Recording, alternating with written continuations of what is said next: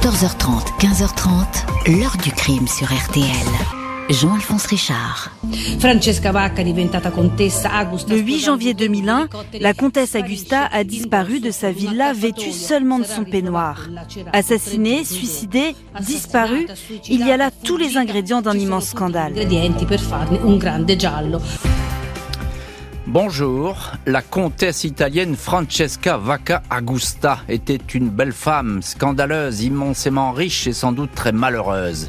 Mais au point de se jeter nue, en plein hiver, dans la Méditerranée, pas sûr. Dès les premières heures, les enquêteurs vont avoir du mal à accepter ce scénario avant de multiplier les découvertes les plus troublantes, de rassembler des détails insolites et de mettre la main sur toute une série de testaments contradictoires, comme si la clé de cette mort soudaine se cachait peut-être dans la fortune de la malheureuse comtesse. Les investigations vont se concentrer sur le lieu de cette mort mystérieuse. Une somptueuse villa de Portofino en Italie qu'on dit maudite et s'intéresser aux personnages qui ont assisté aux dernières heures de la comtesse ce soir de janvier 2001. Pourquoi autant de silence autour de cette disparition? Que raconte ce corps retrouvé martyrisé? Quel secret aurait pu cacher cette femme qui, dans le passé, avait été rattrapée par la justice? Question posée aujourd'hui à notre invité. 14h30, 15h30, L'heure du crime sur RTL. Dans l'heure du crime aujourd'hui, la mort à l'hiver 2001 sur la côte ligure italienne de la riche comtesse Francesca Vacca Augusta. Figure de la presse People, elle a quelques années plus tôt défrayé la chronique judiciaire. On craint le pire, mais son corps reste introuvable. Mardi 9 janvier 2001, vers 2 heures du matin, le poste des carabiniers de Portofino, station balnéaire UP à 35 km de Gênes, est alerté d'une disparition. C'est un dénommé Maurizio Raggi qui est au bout du fil. Il appelle depuis Miami aux États-Unis pour signaler que l'une des résidentes les plus en vue du coin, la comtesse Augusta, n'est pas réapparue après une baignade. C'est une amie très chère.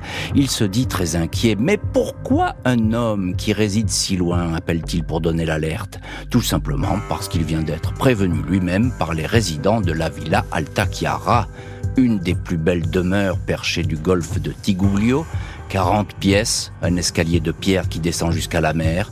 La propriétaire, la comtesse Francesca Vacca Augusta, 58 ans, est effectivement une célébrité locale, figure de la jet set. À l'âge de 23 ans, elle a épousé le comte Corrado Augusta, 20 ans de plus qu'elle, milliardaire, constructeur des hélicoptères Augusta, appareil vendu dans le monde entier. Francesca Vacca, ex-mannequin, longue chevelure rouge, sourire éclatant, devient ainsi la comtesse Augusta.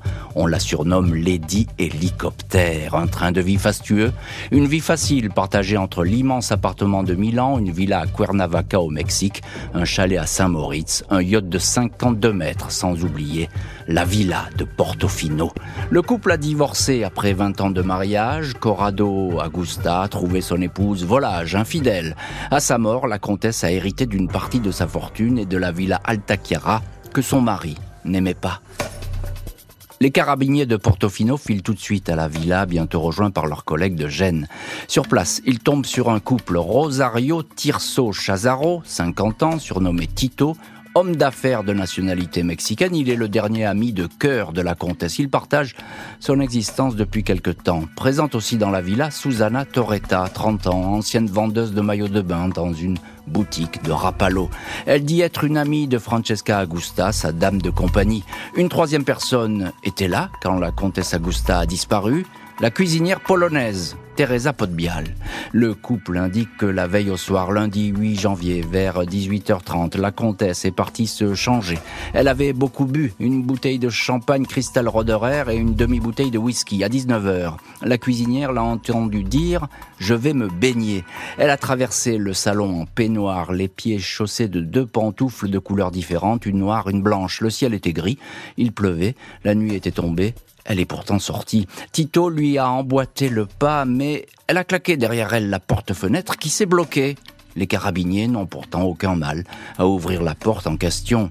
Au bout d'une heure, le couple s'est enfin décidé d'aller voir à l'extérieur. Ils pensaient que la comtesse était dans la piscine chauffée, mais elle ne s'y trouvait pas. Ils disent l'avoir cherchée pendant un bon bout de temps. Elle n'a jamais répondu à leurs appels. Rosario Tirso Chazaro, l'amant, raconte que la comtesse n'allait pas très bien, souvent triste, irritée.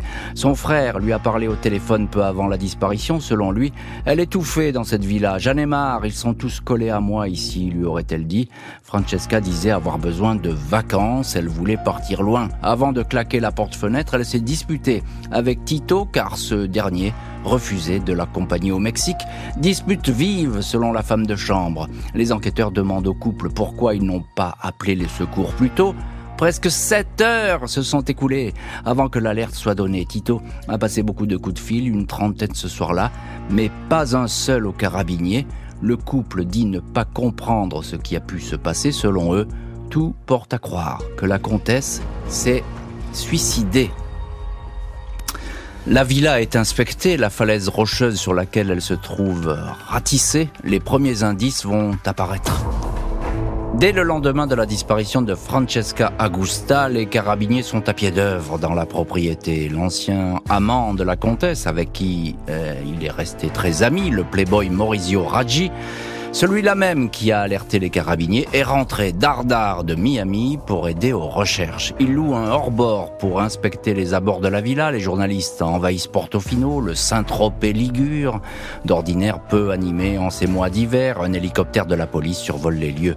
L'escalier de pierre très pentu qui mène à une plage privée est scruté sans résultat, tout comme cette falaise promontoire qui domine la mer à 80 mètres de hauteur. Il faut enjamber un muret pour se projeté éventuellement dans le vide mais là encore aucune trace suspecte, pas de sang ni de morceaux de tissu ne sont repérés.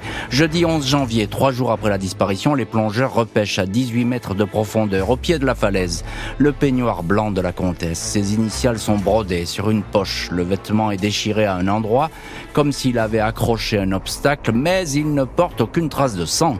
Samedi 13 janvier, on retrouve dans l'eau les lunettes siglées Christian Dior que portait la disparue le lundi 8 janvier, ainsi qu'une pente pantoufle restait accroché à la roche, pas de corps. Selon les pêcheurs du coin, il a très bien pu être emporté par les courants jusqu'en France, à plus de 200 km. Tout semble correspondre à un triste suicide, celui d'une femme qui se serait subitement sentie esselée abandonnée. Mais les enquêteurs, tout comme la juge Margherita Ravera, au tribunal de Chiavari n'exclut aucune hypothèse. L'inspecteur Luciano Repetto, qui coordonne les recherches, est dubitatif sur une chute depuis la falaise, chute accidentelle ou criminelle. Il estime qu'en tombant de cette hauteur, le corps aurait fatalement rebondi sur les rochers. On aurait retrouvé des lambeaux de tissu, du sang, des branches auraient été cassées. Or, le lieu est intact. On veut nous faire croire qu'elle a réussi à plonger directement dans l'eau en pleine nuit, mais ce serait dans ce cas-là un plongeon digne des Jeux Olympiques fait savoir l'inspecteur.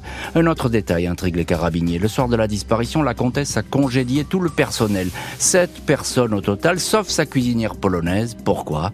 Personne ne sait. Mardi 22 janvier 2001, 14 jours après la disparition de la comtesse, des promeneurs repèrent un corps sur les rochers à la pointe du Pinet, au bout du cap Béna, en France, non loin de Bormes-les-Mimosas. Un cadavre en décomposition, celui d'une femme nue qui n'a plus de pieds.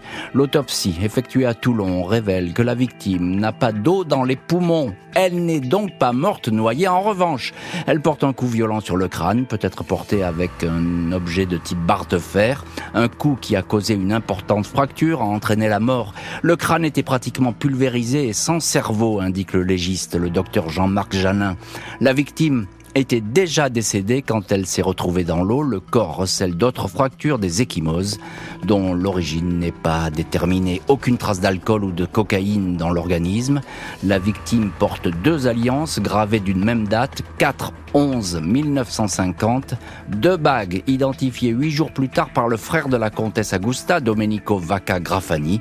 Il s'agit des alliances de son père et de sa seconde épouse. Francesca ne s'en séparait jamais selon lui. L'accident est improbable et le suicide est à exclure. Alors, que reste-t-il s'interroge le frère. L'homicide Les Français en sont plus que convaincus maintenant. Il faut savoir comment, où et quand, dit-il, le 1er février, le quotidien La Repubblica titre Augusta, homicide volontaire. Les enquêteurs vont fouiller dans les affaires privées de la victime et trouver une intrigante série de documents.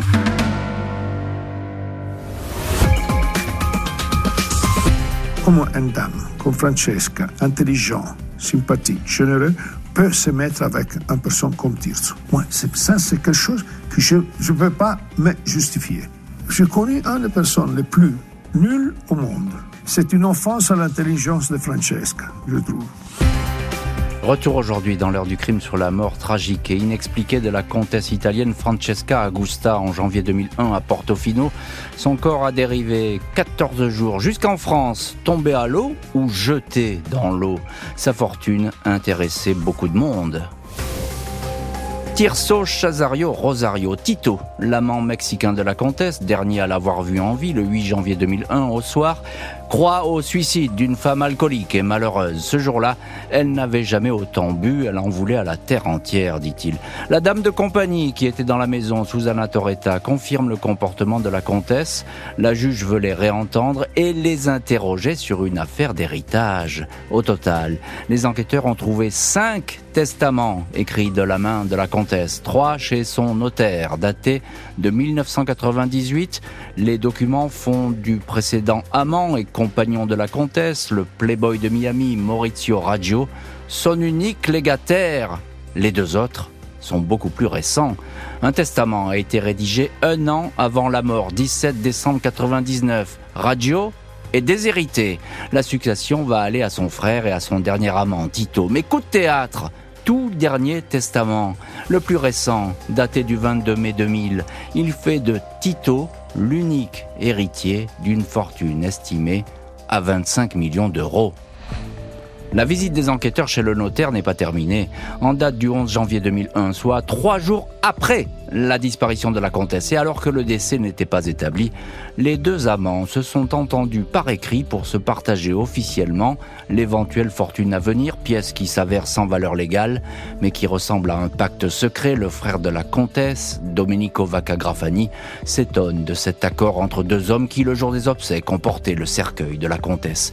Il y voit une captation d'héritage. Le frère demande à la juge de procéder à une nouvelle vérification. Il ne croit ni à l'accident ni au suicide. Francesca aimait trop la vie pour cela et avait peur du noir. Elle ne se serait jamais lancée en pleine obscurité dans le gouffre témoigne-t-il. L'enquête se poursuit, mais la juge va se retrouver dans une impasse. Samedi 14 septembre 2002, la juge Margherita Ravera prononce un non-lieu dans la mort de Francesca Agusta. La magistrate indique que l'enquête n'a pas pu établir que le décès est de nature criminelle. Les autopsies n'ont pas été concluantes, les éléments et les témoignages recueillis à la Villa Alta Chiara n'ont pas été déterminants. La juge indique ainsi qu'il apparaît fondé plausible que la victime a escaladé de sa propre volonté le muret de sa propriété séparant le jardin de la falaise. Elle aurait pu glisser et tomber du haut des rochers.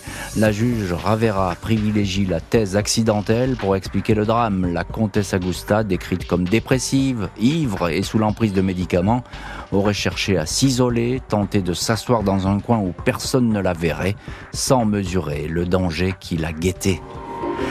Domenico Vaccagrafani, le frère de la comtesse, ne se satisfait pas de ce scénario, même s'il fait savoir qu'il ne s'oppose pas à la clôture du dossier. Les anciens amants, Maurizio Raggio et Tirso Chazario Rosario, tout comme la dame de compagnie, Susanna Toretta, ne sont pas mis en cause. Ils se livraient pourtant une guerre féroce pour l'héritage. L'enquête indique encore que Certains bijoux de la comtesse semblent avoir disparu, dont une Rolex incrustée de diamants qu'elle avait toujours au poignet, d'un fermoir spécialement renforcé, jamais retrouvé sur le corps, ni dans la villa.